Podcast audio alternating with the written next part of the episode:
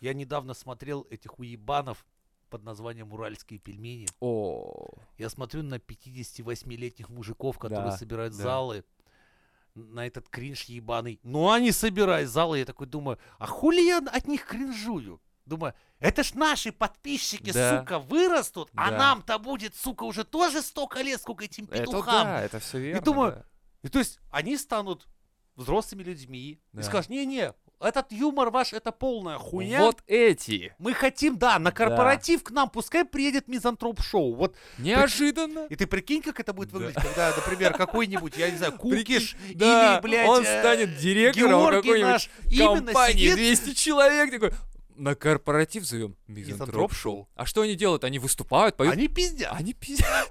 Чё, бля? И просто прикинь, Да. с- Столик на сцене?